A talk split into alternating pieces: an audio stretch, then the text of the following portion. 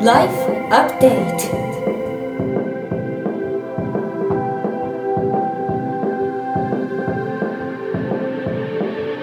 ライフアップデート Life Update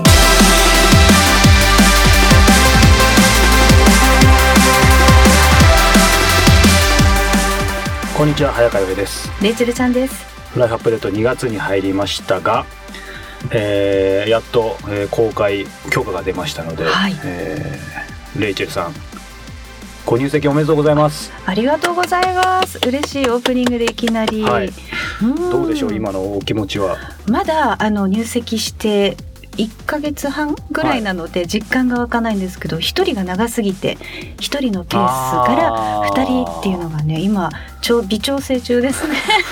それ例えばななんだろう、はい。どどんなこと調整が必要なんでしょうか？言える範囲で。あな記者会見みたいですけど。私はですねずっとあのもうご存知のように酒侍とか 名誉聞き酒師酒賞とかいただいてて、お酒がもうライフワークなので、はい。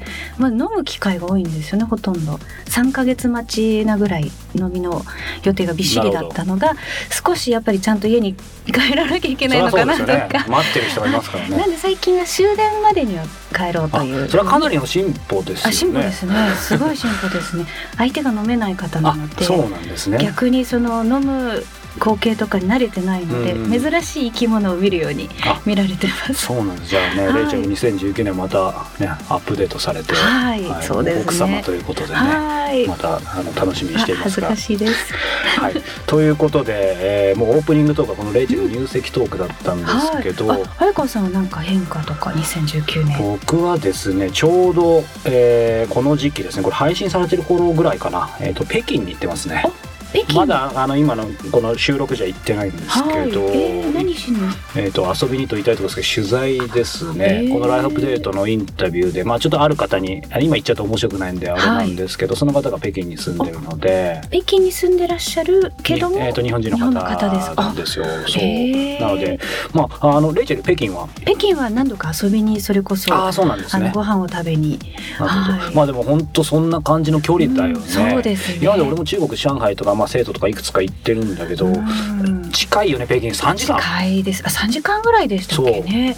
うん、でも本当中国の中でも全然違うエネルギーなので、とってももう本当にね食べ物も美味しいみんなんだな賑やかだし。なんかベタだけどなんかおすすめありますか？あ北京駅の裏にですね小さあの名前忘れちゃったんですけど本当に小さな地元の人しか行かない観光客絶対行かないような一瞬ひるむような場所にバス停の合間にあれはあの餃子をですねおばちゃんがえーずっと作っていてでそれこそちょっと衛生的にはハエがいっぱい飛んでてあでもそういうとこね美味しいとこ美味しいんだよでも美ね。味しいんですあの日本のそれこそ昭和の戦後間もない頃のように。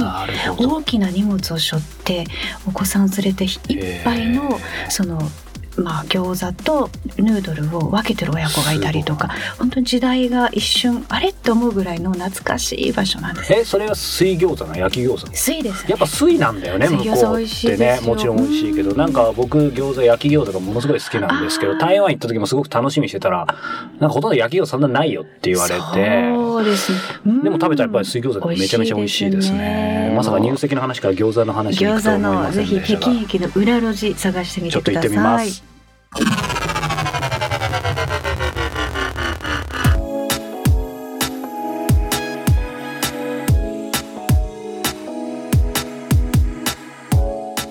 国内外のトップランナーや本物と呼ばれる人に早川洋平が直撃。そのエッセンスを皆さんにお届けするこのコーナー。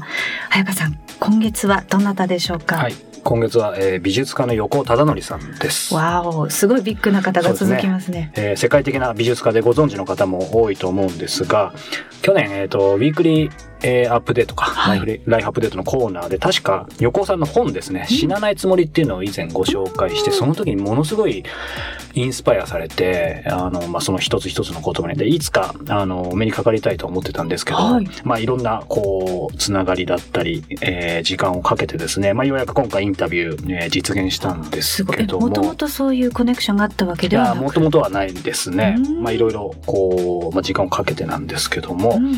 ええーまあお話はねあのこの後に譲るとして、はいやっぱりこう一流の世界でこうえーまあ、活躍する芸術家の方ってどういう場所でやっぱり創作してるかっていうのがねうん気になりますよね。どこでインタビューされたんですか？ね、彼の、えーアトリエがあるんですよね某所に。で、まあそれ調べればあの結構出てるんで分かるところだと思うんですけどそこに行ったんですけどもまあ本当に閑静な住宅街の中にあってですね、まあ、光がやっぱりなんかたくさん入ってくるなっていう、へー。ただその一方で、えーこれこの時だけだったかもしれないんですけどもななんかどういうイメージあります？横尾さんのアトリエって。見私たことあるかもしれないけど。イメージとしてあのご本人のイメージが宇宙人的なイメージなのでなんか開放的な場所で、それこそ光のある場所なのかなと思うんですけど、うん。想像つかないですね。そうなんですよ。その、窓があって光も入ってくるんですけど、まあたまたまその時日の当たりが良くなかったっていうのもあるんですけど、ひ窓はたくさん開いてるんだけど、ちょっとね、うーん。暗いというかうん。暗くて本がたくさんものすごい本がいっぱいあるんですよ。それこそ美術書もあったと思うんですけど、まあ彼が書いた本もあったりいろんな本がもう今はっきりは数えてないんでわかんないです。かなり膨大にあってなんかわい雑っていうのも変ですけど、まあ、雑多というへかー。なんかすごいシンプルなあんまり置いてない中で書いてるのかなみたいに思ってたんですけど全然そんなことなくて。あそうなんですそう。ね。あこの中からこういろんなものが生まれてるんだという。うん。でそのインタビュー中にもあのお聞きしてると思うんですけどちょうど彼が創作中のものだったりそういうものが多分あるはずなんですよ、うん。だけどその雑多な中にどこに隠れてるか分かんない。まあ、横尾さん別に隠してるつもり多分全くないと思うんですけど、だからどうしてもこっちとしてはいろんな、まあ、横尾さんのことだからいろんなところに何かあるんじゃないかみたいにちょっと思いつつですね、まあ、あのインタビューしてみたんですけどあの、ね、映像はありませんけどちょっとそんな雰囲気も感じながら、うん。えー今回の1回目のインタビュー聞いていただければと思います。それでは本編お楽しみください。アトリエでいつもやっぱり基本的には書かれるんですか？そうですよ。あとは展覧会のうん美術館での展覧会のイベントとしてね、はい公開制作することもあります、うん。なんかご自身の中で、うん、どこが書きやすいとかそういうのってあるんですか？えっとね同じ場所で書くとねやっぱり作品もだんだんだんだんね、その空間に妙に馴染んでしまってね新しいことができなくなるんですよ、ん。だからそういう意味では制作場所を点々と僕はどっちからどちらかっていうとこう移動してそれであの制作する方なんですよね、だからねちょっと長期のあの旅行になるとあのもうキャンバス持って行ってホテルで書いたりね、ええ。制作物を例えばどんな作品でもいいんですけどその作品を例えばあるところまでアトリエで描いて、うん。あるところからは移動させるみたいなことはあるんですか？いやそれはないね。やっぱり一つの作品は一つのうん、場所で、一つの作品はその一箇所で、ん。えー書き始めてできれば仕上げる、はい。うんまあ、仕上げるって僕の場合はほとんどあの未完状態で終わっちゃうんですけどね、そうですね。じゃあそのねじれ現象もでもそのうち発表するっていう。いやそれはもう発表しない、うん、もう表しない。うん、ほっちらかし、うん。なんかそのこの間ツイッターにもそれこそ書いてあったと思うんですけど目的？うん。絵はその目的を持って、まあ、描いてるわけじゃないっていうふうに、うんただあれですよねその体を動かすっていう最近そういう身体性っていう意味ではそれが一つの目的なのかなっていうのは書いてあったんですけど、うん、目そうね。あのそれ自体が目的絵ですよね、あの描いた絵の目的つまり行き先って言えばいいのかな、はい。うん、あのそういうことはあのほとんど考えないですね、うん。それを考えるとあの、まあ、結果を考えたり、えー目的考えたりすると、今やってる、うんこの瞬間がねはい。あのうんこう逃してしまうんですよね。うん。ああそうか。今日はあのこの私の番組が「ライフアップデート」っていう番組なんですけど、まあ、人生をその更新していくように生きていくことが大切っていううん。コンセプトなんですけど、あコンセプト嫌いですよね 今言った後に。うん、そうね。あのコンセプトは考えなくもないですけれどね。コンセプトっていうのはある意味ではい。枠を決めることですよね、うん。そうするとその枠の中であのものを考えたり、えー肖像するっていうことは楽といえば楽なんですよ、そうじゃなくて僕はそのあのうん固定したり確定された枠の中からできればえはみ出したいわけですよねだからアトリエっていう枠の中からはみ出す、それから社会っていう枠の中,、はい。中からあるいは美術っていう枠の中からはみ出そう。はい。っていうあの、うん、こう気持ちがあの自分のこう生き方のと、うんこう重なるんですよね。うん。だからあのこう固定した枠、まあ、コンセプトってどうしてもそういうところがあるじゃないですか。そうですね。だからまあどっちかって思考優先でしょ。はい。僕は思考は優先はこれは後でえついてくる問題で、それよりも、うん何よりもその、えー体感するっていうことですよね、そちらの方をを最優先してる、むしろ絵を描く時思考は全部排除して、はい。頭の中空っぽにして、えチンパンジー状態が一番いいと思うんですよ。うん。まあ、そういう意味でこう 今日いろんな形でちょっと質問させていただきたいんですけどちょうどあのこの前、横尾さんのこの在庫一層大放出展、がガラクタ展ね。はい、行かせていただいて うん。非常に面白かったんですけど、あの大和健作品。どうしてもそれこそあの枠にとらわれた質問かもしれないんですけど、これ取らせていたあだいたんですけどりますよね。なんで斜めに貼ってるんですかね。ちょっと愚問かもしれないですけど。会場で？はい。うん、まあ学園が、えーそうしたかったんじゃないですか？あこれは横尾さんが自分でこう斜めに貼ったわけじゃないですか。やそれはもう学院でどんなふうにでも逆さでもいいし裏でもいいから好きなようにやってって。特にこの展覧会に関してはえーとにかくまあ僕はガラクタって言うんだけれども、はい。学院の方嫌がるんですけどね。あのそんなこと言わないでくださいって言うんだけど。まあどちらにしてもあのそんな作品だから好きなように展示すればいいからっていうの、だから斜めに展示してるんですよね。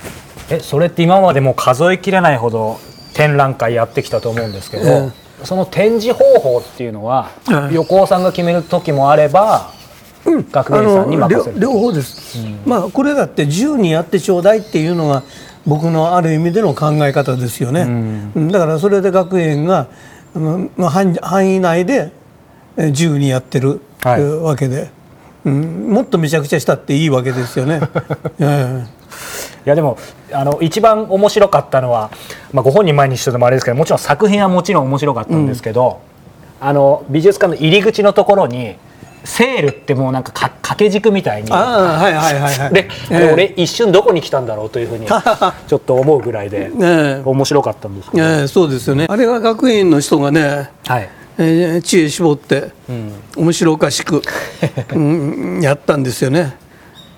だからそういうこともよそのあの美術館ではできないかもわかんないけども、僕のところの美術館は公立美術館だけどそれが何をやってもいいっていうことうんになってるので、えあのーまあ、さっきそのアップデートっていう言葉をえはい。伝えましたけど、横尾さんこの3年間で、ん。なんかご自身でアップデートしたことって何でしょ3年う、間、はい、ぐらい。この3年間。1年でもいいですけど。うん。えーっとまああんまりねなんかこうそのままずーっともう何年も何十何十年も前からね、えー区切りなくずーっと連続して、えー来てるのでね、えーっとなんかこう区切って、えー考えるっていうのはあのちょっと苦手ですね。えー。全部連続してるっていうので、はい。作品だって1点っていうよりも過去に何十点って、まあね、もっと作ったかもわかんないそういったものは1点と考えても面白いんじゃないかなと思って、あうん。全部その便宜上作品になってるけど、全部つながってる、ああのねものすごく広い会場がもし、えーあるとすればね最初からずーっと全部こういうふうに平地してジャクスタポジションっていうんだけどもくっつけてダーッと全部並べても面白いなと思うこんな小さい作品もあるけれどもその隣に来るのはものすごく大きかったりしてとにかくそれで1点ですっていうね、そういうのがまあ正確には自分の作品を語るには一番適切かなと思うんですけどね。でもうん、そういう会場がもしあればそういう展覧会やってみたいと思いますけどね。見たいですね。うん、まあ1キ1キロぐらいの距離があってね すごいですね。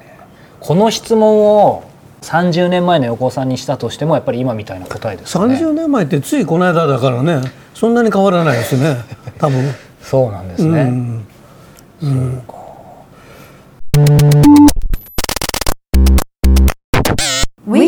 Update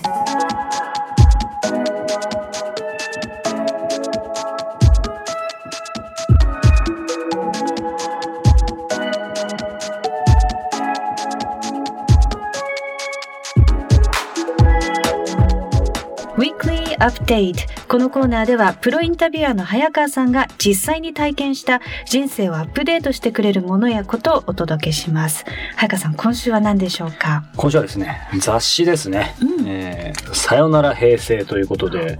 雑誌出すのは久々だと思うんですけど、うんね。はい、これはあれですね、えーもう廃刊というか休刊になってしまいましたけど、えー新潮社のフォーカスって昔ねあありましたね。ありましたね。フラッシュとかフォーカスとかいろいろありましたけども、えーそれのですね、まあ特別版、別冊というか永久保存版なんですけども、まあ、タイトルの通りですけど、まあ、平成にあった、まあ、いろんなことですよね。えーはい。まあ、事件、事故、芸能のことから、それこそね、災害だったり、いろんなものを、まあ、写真とともにフォーカスといえばね、写真ですね、振り返るっていうことで、表紙がまた本当にね昭和の顔と言える人たちがなそうなんです。すね。ちょっとレレイチェルチラ見してもらっていいですか？なんかレイチェルき、はい気になること、なんか、あーあ宮沢りえさんとかはいらっしゃいますし、松田聖子さんとか、芸能あ中田秀俊さんもいらっね、しゃる。嬉しちょっと中もパラパラ見てもらって。そしてあこれはマサコーヒーのグラフィティお若い頃の写真も今もまあお若いですけども。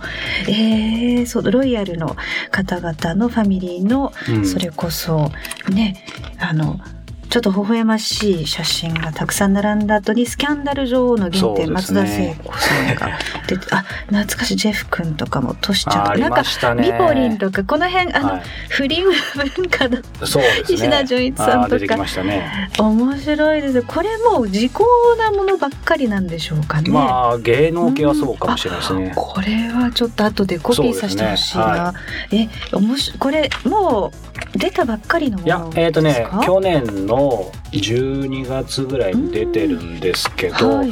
これね最近さっきもレイチェルとも話してたけどちょうど今電車の中で例えば「うん。アンアン」も平成の特集だったり。タクさんがね表紙になってましたが。だからまあ当然そういうニュース見てるからみんな気になるのかもしれないけどやっぱり平成ってねまあ今現時点でまだ平成のままですから31年続いてきてそれなりにまあ今生きてるねあの人であればメインでまあうん。まあ40代50代30代ぐらいだとねえー生きてきたでしょうから。ん？なんかその雑誌をこの雑誌を見つけたからそれにインスパイアされたわけじゃないんだけどやっぱりなんかちょっとどんな時代だったかっていうのをこれはまあ正直年齢にも関係あると思うんですよ。うん僕昭和55年生まれなので、うんえー、と平成に変わった時ってちょうど小1か小2ぐらいだったんであんまり実感なかったんですよね。もちろんその昭和天皇が亡くなった時にうんもう何日もずっとテレビやっててうん多分その時も「さよなら昭和」みたいな感じだったと思うんですけど。そう。ただまあこう今回はね生前単位というかうん。亡くなられてっていうわけじゃないんですけど、でも「さよなら平成」って考えると、またそれがそっかなんか昭和っぽいねっていう表現が、うん。今度平成っぽいねってなっちゃうんでしょうか。今はちょっとね実感湧かないけどなるでしょうへね。ーそうそっか小学生だったんですね。そうなんですよ。ちょっといいですか。レレイチェルその平成にちょうど変わった時ってあんまね、あの年齢に触れたら怒られますけど、ななんかどういうなんか思い出あります？あの小渕さんがこう書あかれた時に平成で、はいあこういうシステムだったのかっていう、うんそのもうそれこそ物心ついてはい。こういうふうに日本の時代っていうのがね、うん作られていくんだっていうのが不思議でしたね。他の、うんまあ、世界中にそういうのないじゃないですか。はい。そうなんですよね。とあ日本はこういうあのカルチャーなんだなっていうのを、うんはい思いましたね。そうなんですよね。だからまあね、あのこれをシンプルに読むだけでももちろん面白いし、うんあんまり難しく考える必要ないんですけど、やっぱりなんかこういうものをまあ切り口というか振り返りながら、まあ平成ってどんな時代だったんだっていうのを歴史とともに振り返りつつ、まあ自身にとってもね、そのまあさん30年ちょっと振り返ってみるというか、そしてまあ次の時代どう生きていくかみたいなものをあの、まあ、一人でね、あの、真面目に考えるのもいいんですけど、こういうちょっと歴史を振り返りながら、うん歴史っても5000年振り返るのまた大変ですから、そうですね。30年振り返りつつ、ううん、楽しみながらちょっとそういうふうに横断的に考えるっていうのも面白いかなとは思うんですけど。自分なりの平成史をちょっと振り返ってみるのも楽しいかそうなんですよもしれない。でもまあすでにねあの年末のテレビでもありましたけど、まあ、今後、今これ2月ですけどえだから5月からでしたっけ？新しいそうか4月の末でおしまいということですよね。ですよねなのでまあもう一気にその前後はもうそういう番組とか本いっぱい出るでしょうね。ねでもこれ当たり前ですけどどうなんですかねもう決まってるんですかね次の言え、そ語。うですよね。でも一切漏れないですね。なかなかそうですようんね情報として。意外と決めてないのかなまあもちろん候補あるんだろうけど。皆さんでどうやって前回決めたんだろうと思います、ねその候補の中から選ぶっていうことですねきっとね。ですよね。最後は誰が決めてるのかみたいな。本当ですね天皇陛下なのか首相なのか。うんそしてあれですよね平成って平成庁ってあったんですよね平成町平成庁えー、そうちょあったっていうか今もあるって分かんないです、その後合併ちょっと分かんないですけどちょうどこの間振り返りの番組やっててで平成になった時にすごいなんかフォーカスされてえてどこの地域にあったんですか？何県かちょっと忘れちゃいましたけどえー、だから今後また次の言語47都道府県のどこかの町の名前になっている可能性もなんか選挙とかしたら嫌ですよね。引き合いでうちの名前つけてくださいみたいなね。ネーミングライツみたいなそういう変わっちゃいますけどね。ビジネスになっちゃいますそうもんね。そうそうそうう。ん。まあね次の言語もう間もなくね、うん。明らかになりますが、はい。ずれにしてもね、えーまあ、平成を振り返ってうん。次の時代に備えたいと思います。ぜひ皆さんも、えーチェックしてみてください。以上今週のウィークリーアップデートでした。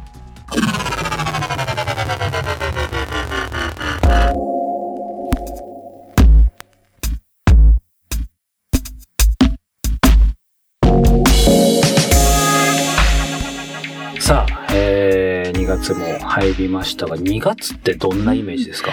あの毎年毎年大掃除って年末っていうはいプレッシャーあるじゃないですか。なんですが、はい。私的には旧暦で、はい。それこそ。節分までがこの大掃除タイムリミットって。思ってるんですよね。なんで2月4日からそれこそ今日から新しい年っていう認識、今収録してる段階でははい1月のまあ頭、はい。まだ大掃除が終わってません。あ、いいじゃないですか。年末も仕事忙しかったんで全然手がつかずまあで。もね、これからはね、あの、待ってる、待ってる人というか、どっちが待ってるのかあれですけど、ご主人もいますし、はい。はい。あれですか、小掃除って最近言いますけど、やるんだったら結構がっつりやる感じですか、一気に？い。つもあのそれこそこれまで一人だった時はもうほとんど家にいないのでこまめにその例えば鏡を常に拭いとくっていう感じで、うん。だから本当こまめにこまめにやってたんですけど大掃除っていうのが本当に断捨離が本当に追われてないので そうなんですよ。え早川さんちゃんとしてますか？あもちろんちゃんとしてないですね。いや同じですね。そうなんですねうなんかもう大掃除はできないから小掃除で12月こまめにちょっとずつやっていこうっていうふうに奥さんと話してたんですけど、うんあの結局できてません。はじゃあ2い、月、まだ間に合いますね。そうですねこの収録段階では間2に合います月いっぱいまでいいの？2月の3日あ、です、ね、旧正月というか、で2そうか。月の4日から新しい年と認識してますので、節分まで、あ、そうか。この収録時はまだ間に合うってことですね。そうなんですねはいこの流れた時はもうアウトってことですね。はい、次の収録の時はいの結果がいかにということではいご期もし2待ください、人とも触れてなかったら、あの、そういう結果だと思ってください。そういうことです。さてこの番組ではリスナーの皆さんから早川さんへのご質問番組へのご感想を募集しています、えー番組のサイト life-upd.com、えー life-upd.com トップページ右上コンタクトからお寄せください。それではまた来週、それまでにちょっと掃除したいと思います。Bye for now